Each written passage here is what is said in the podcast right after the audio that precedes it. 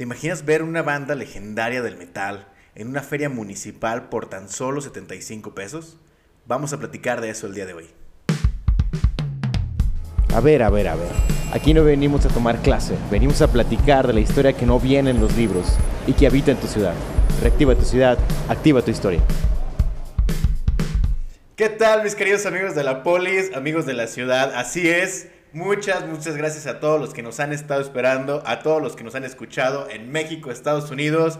Muchísimas gracias a todos ustedes y así es, estamos de vuelta en esta segunda temporada de podcast de City Museo en el mejor, el más interesante, entretenido y divertido podcast de toda la red. City Historias está de vuelta.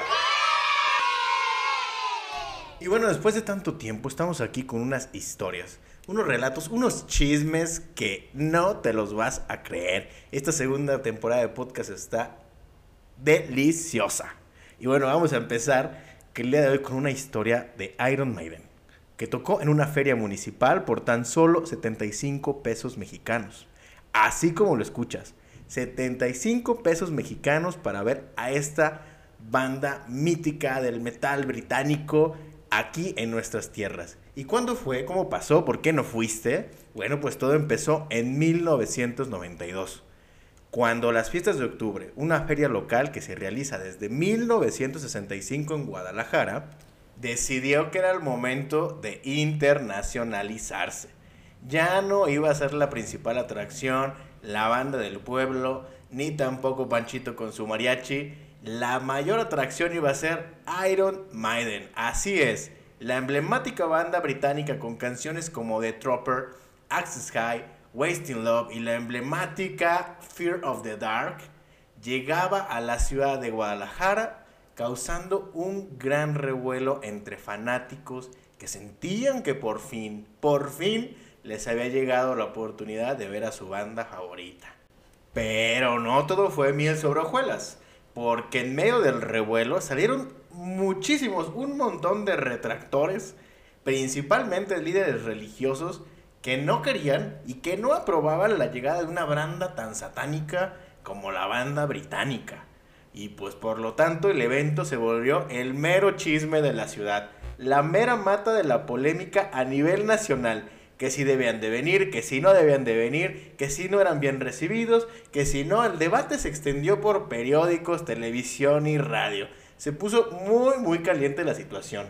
Incluso cuando llegó la banda británica, las calles se abarrotaron de gente, tanto de gente que no quería que llegara como que gente que estaba ovacionándolos.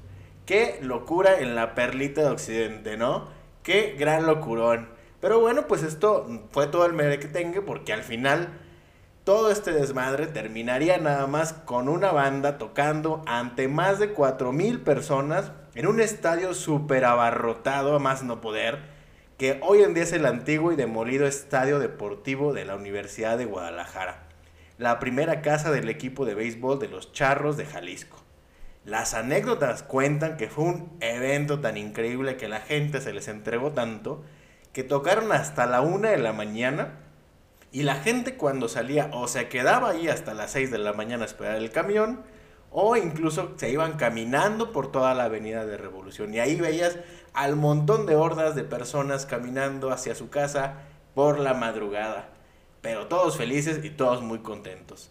Y pues bueno, a que no adivinas a cuánto salió este concierto. Así es como te lo dije, a nada más y nada menos que 70 mil pesos antiguos mexicanos. Eso equivale hoy en día aproximadamente a 70 pesos mexicanos, tres y medio dólares, es decir, ni siquiera una hamburguesa del McDonald's o incluso más barato que una Six de Cheve actualmente. ¿Te imaginas haber tenido la oportunidad de pagar esa cantidad para ver una banda tan legendaria como Iron Maiden? Sin duda alguna, este fue uno de los más memorables eventos de la feria, incluso de Guadalajara durante los años 90. Hoy en día sigue siendo recordado por muchas personas que tomaron esta increíble oportunidad y que esperan, como todos, que algún día las fiestas de octubre realicen y se vuelvan a rifar con un artista de ese tamaño y claro, por ese precio. Pero bueno, sabemos que 1992 ya no volverá. Y sin duda, pues este fue un día grandioso que permanece en la memoria de muchos habitantes, muchos fieles seguidores de la banda y por supuesto uno de los eventos que siempre serán recordados. Y pues si quieres revisar algunos detalles sobre este evento, el video, las fotos, puedes visitar la investigación que se encuentra en nuestro blogger y en www.citymuseo.com. Y pues bueno, muchas gracias por darnos tanto, tanto amor en todas nuestras redes sociales, compartir esta historia y por supuesto lo más importante, seguir compartiendo y reactivando la ciudad con quien más confianza tengas. Hasta la próxima City Historia.